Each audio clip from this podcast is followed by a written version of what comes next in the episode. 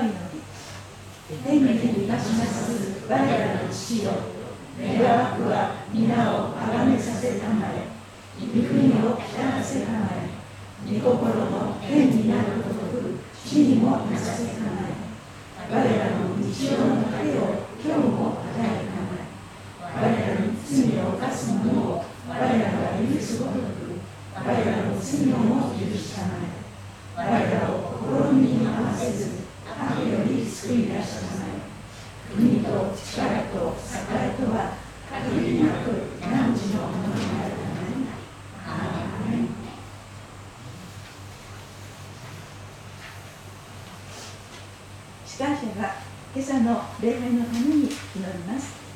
心合わせてくだされば嬉しく思います。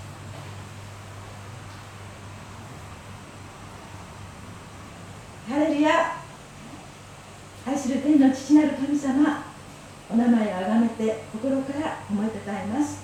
ハレルヤ暑い暑い1週間でした。でも私たちはあなたの導きの中で今年祈りを覚えています。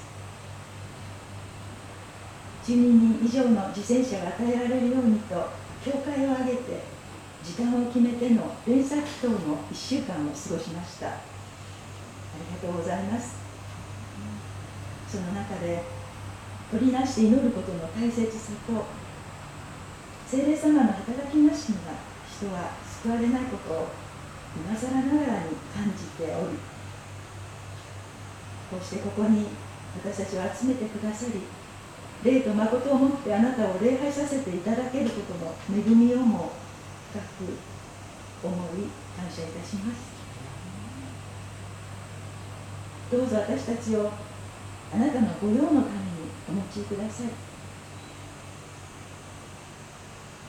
そのためにもぜひ今朝も私たちの上に立ててくださった沼地真理先生を聖霊様が強くしてください。必要なメッセージを取り継いでくださるように。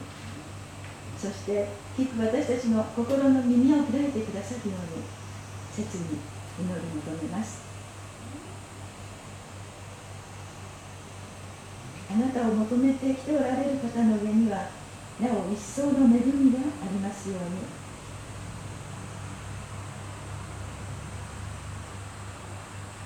た世界中の切なる祈りをもってしてもなお混沌としたあらゆる紛争地域や災害のただ中で苦しむ地の人々の上に神様の正義と愛をください。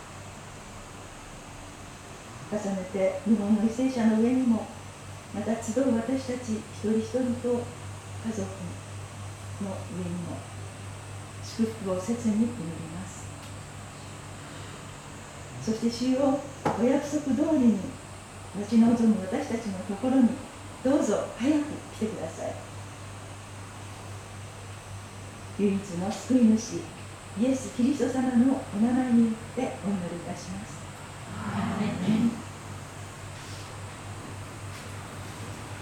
ではもう一曲賛美いたしましょう。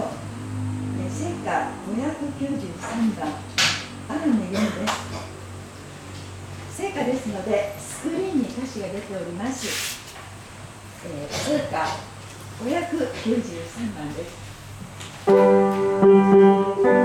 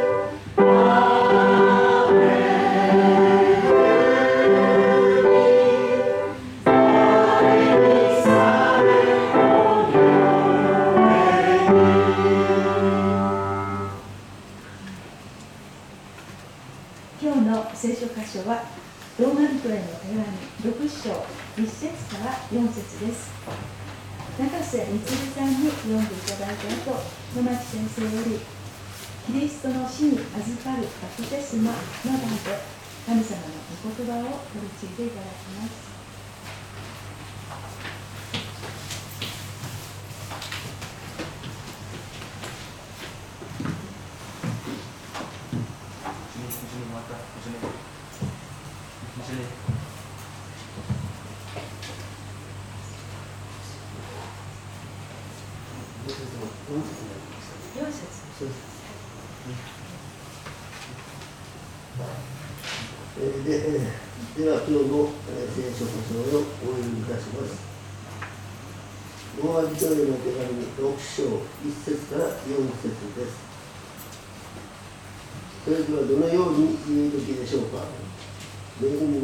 そのために私たちは次に届かれるべきでしょう。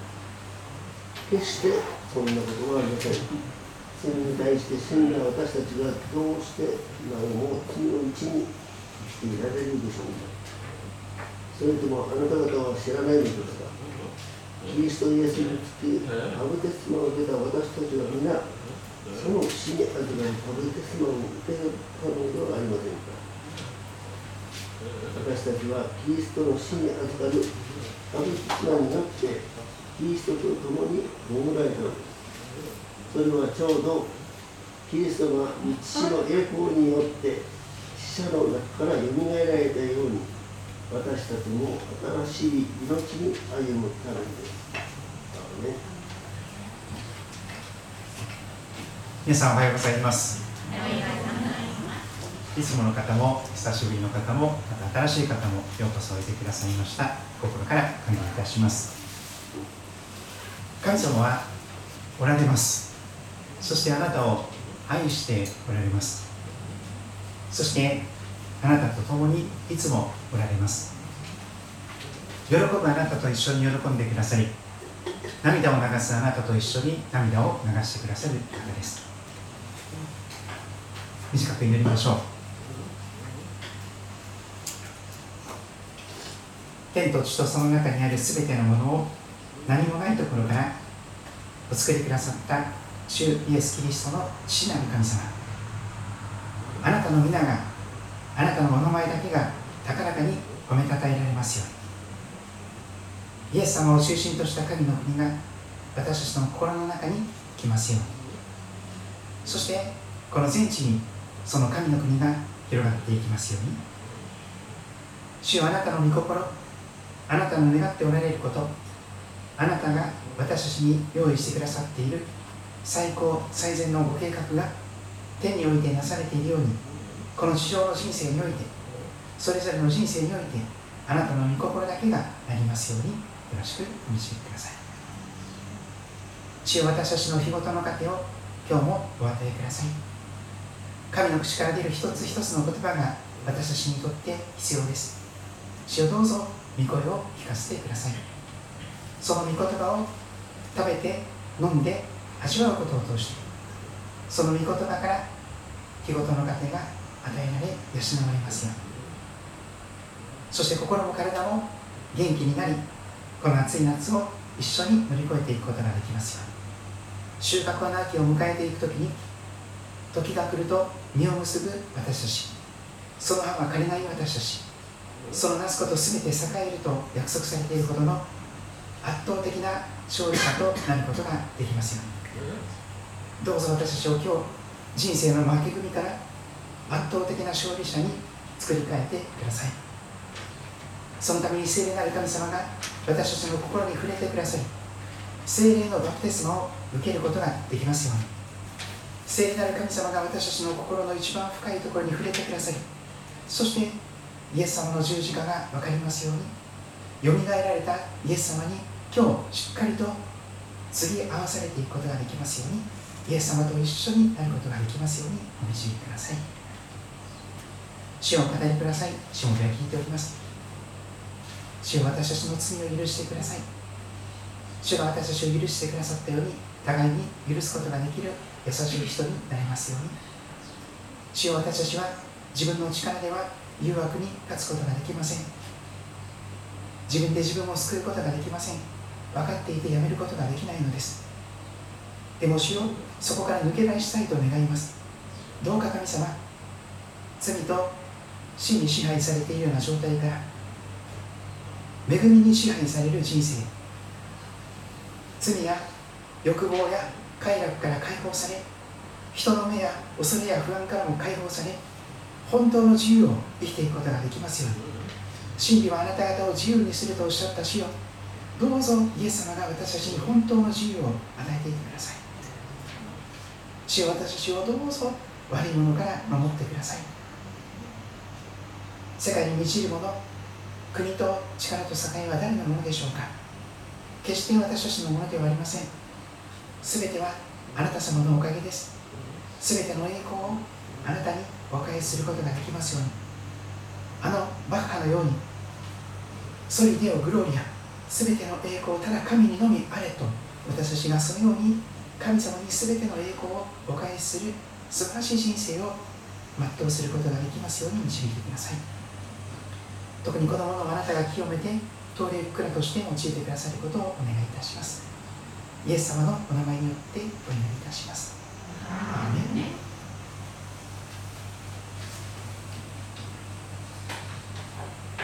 キリストの死に預かるバプテスマそんな題をつけましたけれども今日全世界の希望の源であるこのローマ人の手紙6章に入っていきたいと思っております。宗教改革者のマルチン・ルーターさんもこのローマ人の手紙を通して福音の素晴らしさを再発見していきました。何か一生懸命頑張って努力をしていい子にならなきゃいけない。立派な人にならなきゃダメだ。だから一生懸命頑張らなきゃいけないんだ。頑張ります。もっと頑張ります。そうやってルーターは涙ぐましい努力をしていたのです。でもやればやるほど自分はダメだ。ダメダメだ。どうしようもない。そのことを嫌というほど思い知らされていくだけでした。良い行いによっては人は救いの確信に至れないんです。どう頑張っても自分で自分を救えないんです。それが宗教改革者がまず最初に見つけ出したことでした。自分に降参をする。神様私は自分の人生で自分の救い主になれません。自分で自分を救うことができません。そのために白旗を上げることがまず必要です。そしてだからこそ救い主が必要です。私のような哀れなものを愚かなものをどうぞお救いくださいと祈っていく。そしてそのイエス様をキリストと信じる信仰によって義と認められていく。信仰義人。信仰によって神の前に罪なしと認められ義人とされていく。義人は信仰によって生きる。それが聖書の語っている福音と言われるメッセージです。パウロは誤解を恐れずとても大胆な言葉を先週使っていました。ローマ人の手紙の5章の20節21節の言葉です。ここまではっきりと福音を語ってしまうとおそらく勘違いする人誤解がたくさん生じる。そして非難合々になる。今の言葉に言うと炎上してしまうというですね。そういうことをパウロは覚悟していました。それほどにストレートに福音を語ったんです。福音をストレートに語るとそんな虫のいい話はないじゃないのとみんなに誤解されます。立法は無視するんですか？無立法主義なんですか？と誤解されます。でもそれが福音の響きなんです。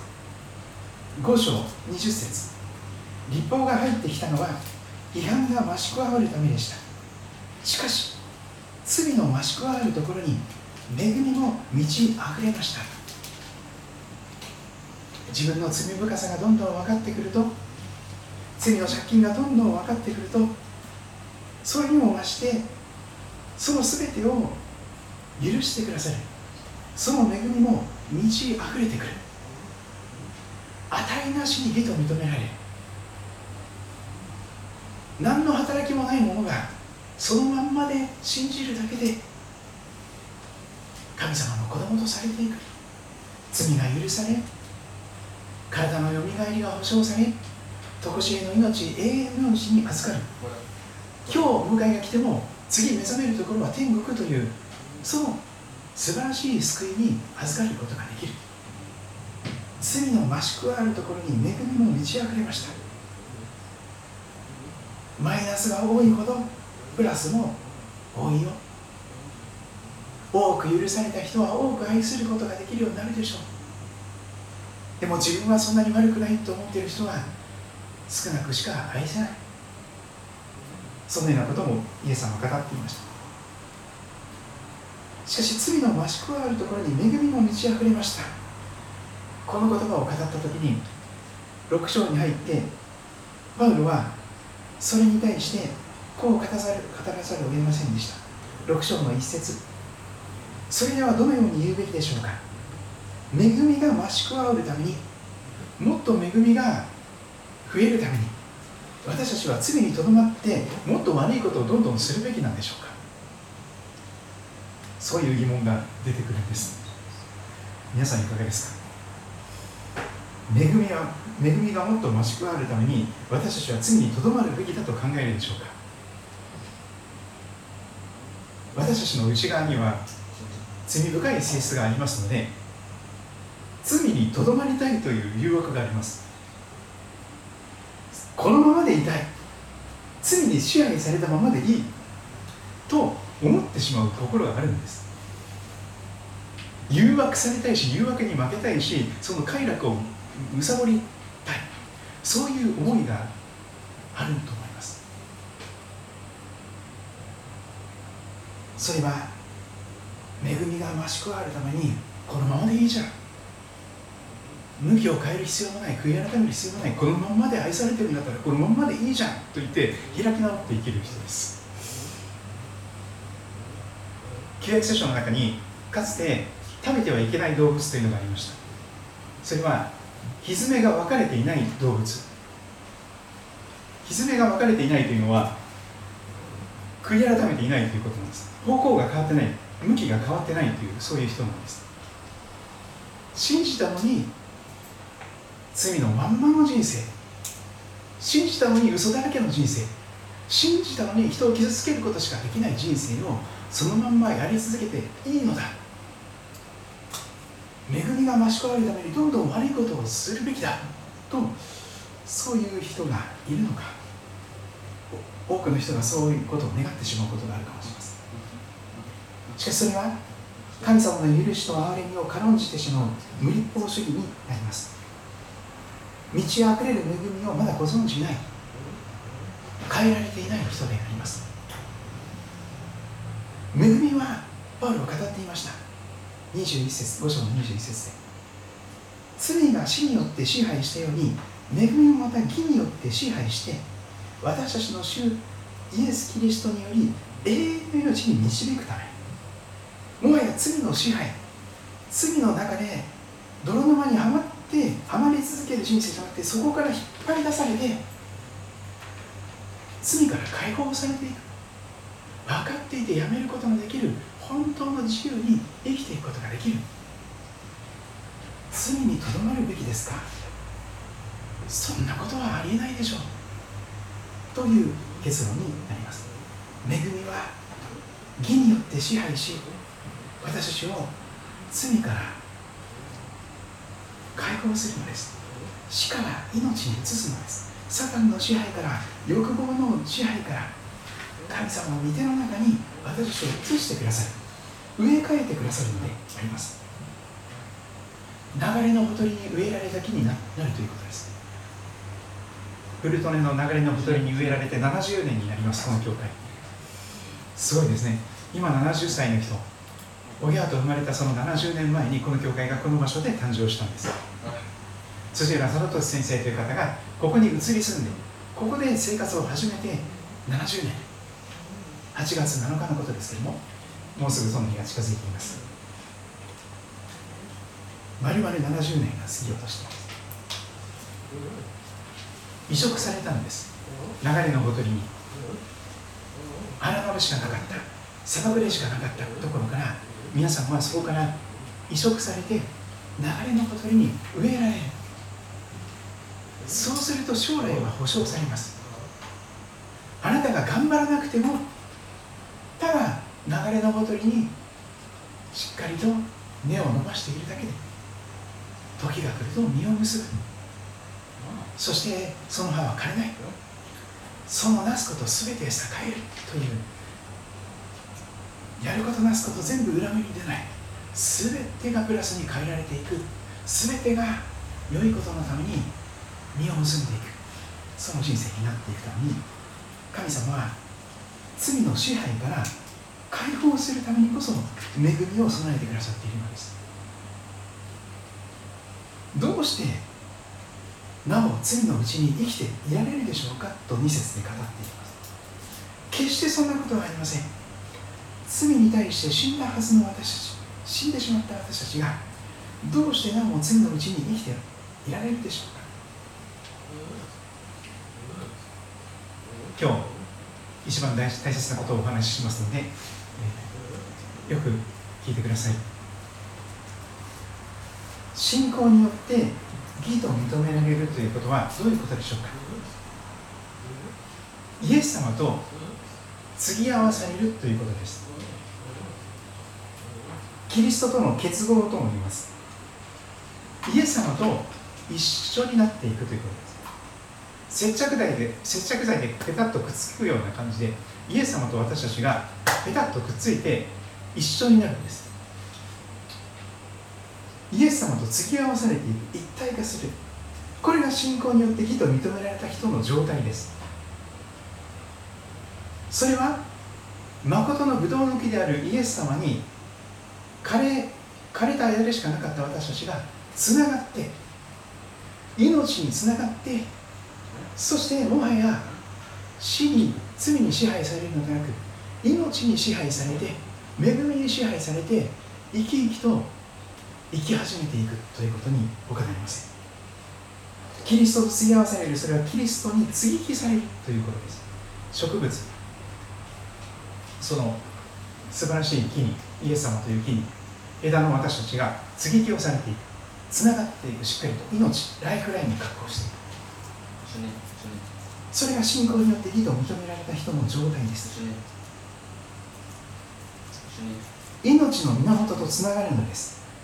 その瞬間私たちは罪に対して死んだものとなります。私たちはもうすでに罪に対して死んだんです。一度限り二度と再び罪に生きることはできないことに完全に葬られた死んでしまった。その私たちがどうしてなおも罪のうちに生きていられるでしょうか。そんなことは絶対に無理。ありえない。命につながったものがまたやその罪に支配されるなんてことはありえない。そしてパウロはそのことを転じて3節でこんなことを語り始めます。6章の3節。それともあなた方は知らないのですか？もう知ってて当然の当たり前のことをもしかしてあなたの方はご存じないかもしれませんねということを話し始めます。一番大切なキリスト教のキリストの信仰の命。それをパウロは語り始めます。それとも一番素晴らしいその福音のところをあなた方もしかしてご存じないかもしれない。キリストイエスにつくバプテスマ。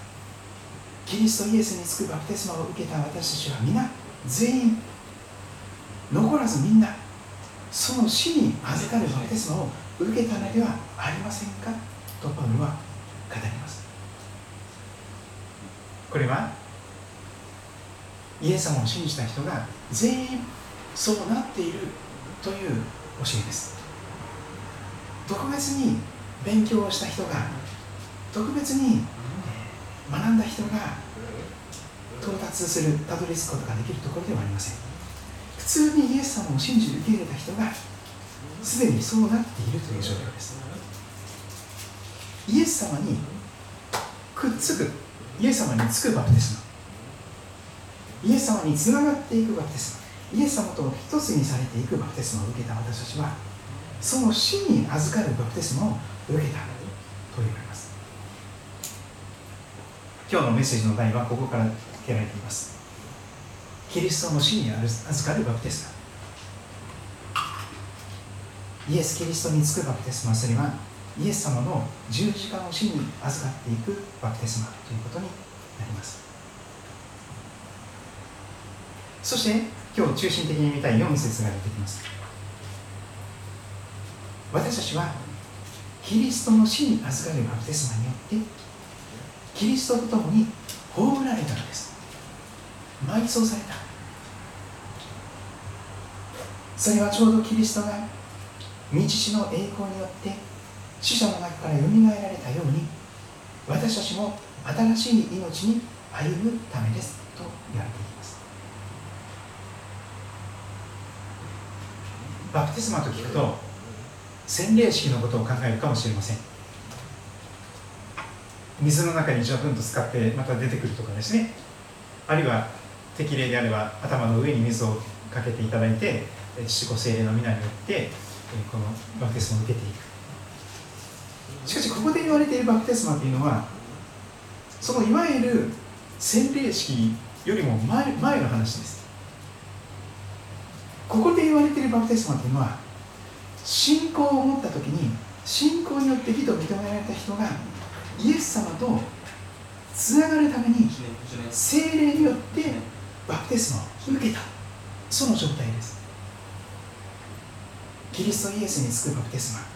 キリストの死に預かるバプテスマ。それは精霊によるバプテスマです。それは洗礼式を受ける前の話です誤解しないでください。洗礼式を受けた時にキリストとつながるとかそういうことではないんです。洗礼式洗礼を受けたら救われる。そうではないんです。それではありません。何かその宗教的な儀式をすれば救われる。そうじゃないんです。それに先立ちます。信じたら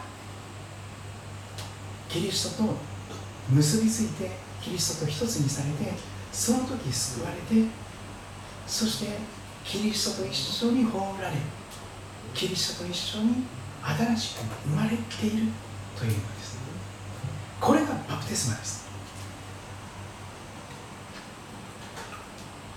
信仰によって義と認められる。それは信仰によってイエス様と継ぎ合わされる。一体化する。枝である私たちが接ぎ木をされて命の源である誠のブドウの木であるイエス様とつながって生きる。イエス様とコネクトする。イエス様と常時接続。その瞬間私たちはもはや罪に対して死んで新しい命に生まれ変わった。新しく生まれた人として全く新しい歩みを始めていくことになります。不思議なことですがイエス様と一緒にされますとイエス様とシンクロしています。イエス様が十字架につけられると私たちも一緒に十字架につけられるんです。イエス様が十字架の上で神戸を垂れて亡くなられると私たちも一緒に死にます。十字架の上で。イエス様が十字架から取り下ろされてお墓に葬られると私たちも一緒にお墓に葬られます。埋葬されます。でもイエス様が3日目によみがえられた時にイエス様と一緒に新しい命によみがえるんです。これが精霊によるバプテスマです。イエス様が十字架につけられるとイエス様と一緒になっている私たちも一緒に十字架につけられる。イエス様が十字架で死なれると私たちも古い自分が完全に死に絶える。死ぬ。イエス様が葬られると私たちも一緒に葬られている。イエス様が死者の中からよみがえると私たちも一緒によみがえる。そしてイエス様が新しい命に歩まれると私たちもイエス様と一緒に全く新しいボーンアゲイン新しく生まれたその新しい命を生きていくことができる。今この地上の人生において永遠の命を生きていくことができるものになるというのです。これが精霊のバプテスマがもたらしている素晴らしいことです。特別な牧師さんとか祭司さんとか役員さんとか長老さんだけではありません。全てのイエス様を信じた人がそういうふうにされているんですよ。それを皆さん知ってますか？その一番大切なことをパウロは改めて今日語っています。イエス様をキリストと信じイエス様が救い主なんだメシアなんだ私を罪から救ってくださる死から救ってくださる神様の怒りから救ってくださる救い主キリストさんなんだと信じます。でイエス様を信じ受け入れるその信仰。その信仰によって私たちは義と認められます。御霊によってバプテスマを受けます。その瞬間霊的にはイエス様とぴったりと継ぎ合わされます。イエス様と接ぎ木されます。そしてイエス様と一緒に葬られてしまいます。イエス様と一緒に死者の中からよみがえって新しい命に歩むものにされております。キリストとの結合イエス様と一体化すること。イエス様に継ぎ合わされること。それが聖霊なる神様が授けてくださるバプテスマであります。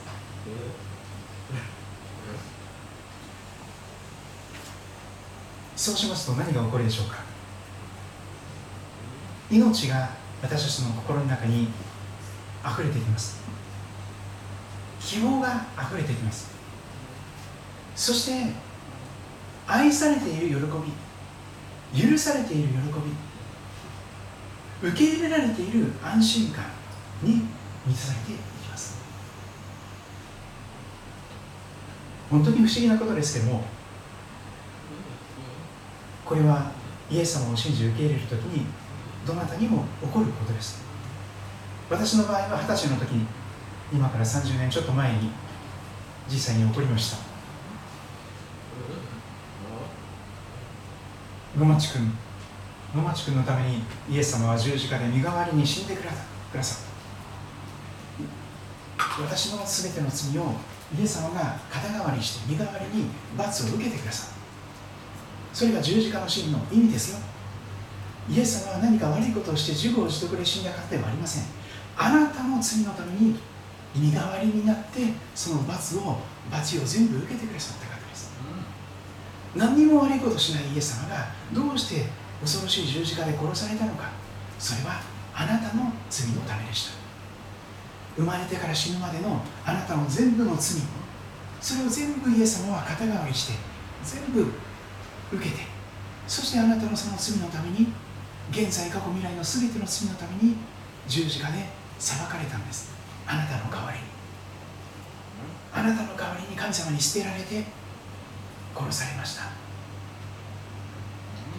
でもイエス様はそれでおしまいの方ではありませんでした。金曜日の金曜日にイエス様は十字架に貼り付けにされて殺されました。そして金曜日の夕方まだ日が沈む前に次の安息日が始まる前にお墓に埋葬されました。先週キリスト教の葬儀をさせていただきましたけれども全ての人が向かうお葬式がそこでなされたわけです。そしてイエス様はお墓の中に埋葬されていきました。そして金曜日土曜日日曜日これで3日目です。金曜日土曜日日曜日。これで3日目です。3日目にイエス様はよみがえると何度も何度も約束しておられました。予言しておられました。この肉体の神殿を壊してみなさい。私はそれを3日で立て直すからとイエス様は復活の予言をされていました。それはご自分の体の復活を意味する言葉でした。そしてその通りにイエス様は日曜日3日目の朝早く墓の中からよみがえってそしてお墓は空っぽになりました。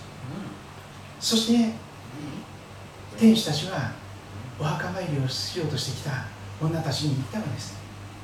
あなた方はなぜ生きている方を死人のうちに探すのですか？ここにはおられません。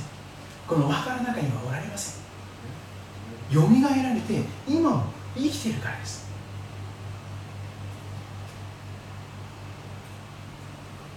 イエス様は体を持ってよみがえられました。その体には十字架の釘の跡とか脇腹を刺された槍の跡が残っていたようです。不思議ですね。この地上の傷とかがそのまま残っていてでも復活の栄光の体。もう朽ち果てていかないポンコツにならない痛みも苦しみも病気も味わうことがない。健康ないついつまでも健康な体。シミやシワのない何一つないその栄光の体になっていきますその体を持って永遠に生きることができるその復活の体です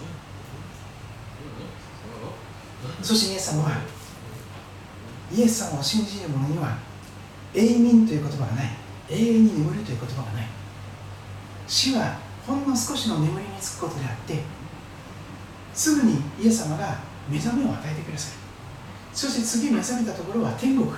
天のふるさと。それが死という現実であります。罪から解放されて神の奴隷となり清潔に至る身を得ています。その行き着くところは永遠の命です。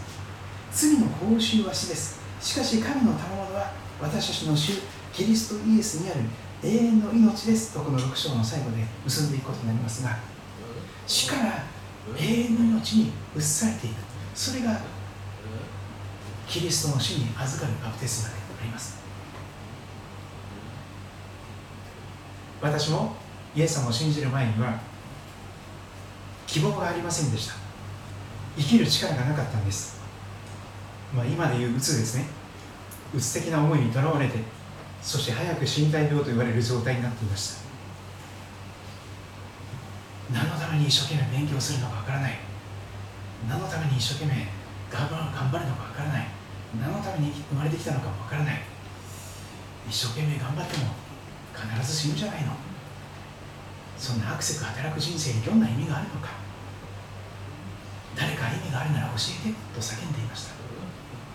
君たちはどう生きるかという問題を真剣に考えていたんですよ。人生の目的って何ですか？何のために人間を生まれてきて何のために汗水流して働かなきゃいけないんですか？何のために生きていかなきゃいけないんですか？それが分からなかったから希望がなかったんです。生きる力もありませんでした。自分の存在価値がないようにしか思えなくてそして早く消え去ってしまいたい。この世からいなくなってしまいたい。静かに消え去ってしまいたいと願っていました。それが一番の願いでした。しかしそんな私にそんな私の友達になってくれる人が現れました。そして聖書をプレゼントしてくれて三浦綾子さんが書いた塩刈り峠をプレゼントしてくれてそして教会のところに行ってですね野町野町っていうなんかあの変な人がいるのでなんかすごい早く死にそうなもう自殺しそうな顔の人がいるので暗い顔した。ぜひこの人のために祈ってあげてくださいって教会で祈られたんです名前を挙げて。皆さん祈られている人は必ず救救われます。私は洗礼を受けた後で洗礼式の後でそれを知ることになりました。私は四国の高知県の岡の上の教会で洗礼を受けたんですけども、ちょうど二十歳の時でした。1990年12月23日クリスマスの時に行きました。そうしますとですねみんなが喜んで握手してくれたんですよ。野松さんあなたのために祈ってました。私もです。野松さんあなたのために祈ってましたよ。よかったですね。今日からあなたは神の家族の一員ですよ。神の家族の兄弟姉妹その一員ですよ。天国に国籍がありますよ。一緒に天の都をのぼす都登りの旅を始めていきましょうもう旅の仲間が一緒にいるから大丈夫ですよ一緒に助け合って支え合って天の都天のふるさとを目指していきましょうということですね皆さんはご自分の自分の力で自分で選んで教会に来た信じたと思う方がいるかもしれませんもうその背後に見えない神様の御手があります。そしてあなたのことを名前を挙げて祈ってそしてイエス様のもとにあなたが来ることができるようにと祈ってくれていた人がいたからこそ精霊があなたの心に働いて上かきを求めを与えてくださり信仰を与えてくださりそして全部読んだわけじゃない。全部分かったわけじゃない。でも信じることにしました。というその信仰の素敵なこの初めの一歩を踏み出すことができて不思議なことが起こったと思いますね。虚しかったんです。イエス様を信じる前は虚しくて孤独で論理でもうどうしようもありませんでした。それはこういう孤独です。今私が静かに自ら命を絶ってこの世から消え去っても誰も私のことを死んだということを気づかないでしょう？そういう論理です。孤独死という言葉をありますね自分一人がこの世から消え去っても誰も気づかない。誰も悲しまない。誰も涙を流さない。誰も心を痛めない。と思ったらもう背筋が凍るような冷たさを覚えましたよね。都会の中の孤独孤独ですよ。元気ですか？って挨拶してくれる人はいましたよ。でも日本人ですから元気です大丈夫です。ってもうポーカーフェイスでいつも元気なふりをするわけですよね私たちは。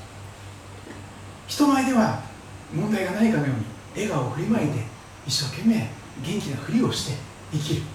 でも誰もいていないとからああ疲れた。もうダメ。もう疲れてしんどいもうダメもう早く死んだい。ってこれですね。私それだったんです本当に。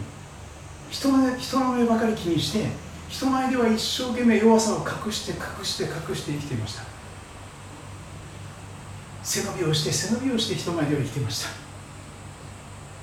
でも全てをご存知の神様がそんな私を丸ごと愛してくださっているということを知ったんです。こんな私がそれでも愛されている。こんな私が存在が喜ばれている。何ができなくてもここにいて息をしているだけで私はあなたの存在を喜ぶ。あなたがそこにいて息をしてくれていること自体が嬉しい。親以上にそこにいてくれるだけでありがとうって言ってくれる神様に出会ったわけです。それがイエス様ですよ。もう私の心の中虚しさとか孤独感。それ全部吹き飛んでいきますよね。跡形もなく。そして愛されている喜び許されている喜び受け入れられている感謝。もう本当に楽譜も読めない私が一生懸命ギターを買い込んでですね弾き語りしたいって思うぐらいに音楽を通して表現したいほどの喜びが溢れてきたんです。皆さんはそういう体験をされたことがあるでしょうか？もしもそうでないならばぜひ率直にシンプルに祈ってみてください神様いるのかどうか分かりません。でももしいるんだったら私に分かるように現れてください。聖書のことよく分かりません。でも本当にあなたが私を愛してくださっているというのでしたらその愛が分かるように導いてください。そうやってシンプルに求めてください。求めなさいそうすれば与えられます。求めないものにはなかなか与えられません。神様おしおしりをなさる方ではありませんか？らでも求める時に神様はあなたに分かる形で現れてくださいます。本当に否定できない形で鳥肌が立つほどに神様本当にいらっしゃったんだというその神様に出会っていくことができます人生は出会いで決まります。あなたの作り主さんなる神様になるべく若い時に早く出会ってください。あなたの若い時に作り主を覚えようと聖書は語ります。そうでないと人生は虚しいだけです。過ぎ去ってしまう消え去ってしまう忘れ去られてしまうことのためだけに限られた大切な命を浪費してしまうことになります。ぜひそうならないことを切に祈っております。それぞれご自分の言葉で祈る時を持っていただけましたら幸いです。それぞれご自分の言葉で正直に言葉にならなくても正直な思いで神様に向き合っていただきますと感謝です。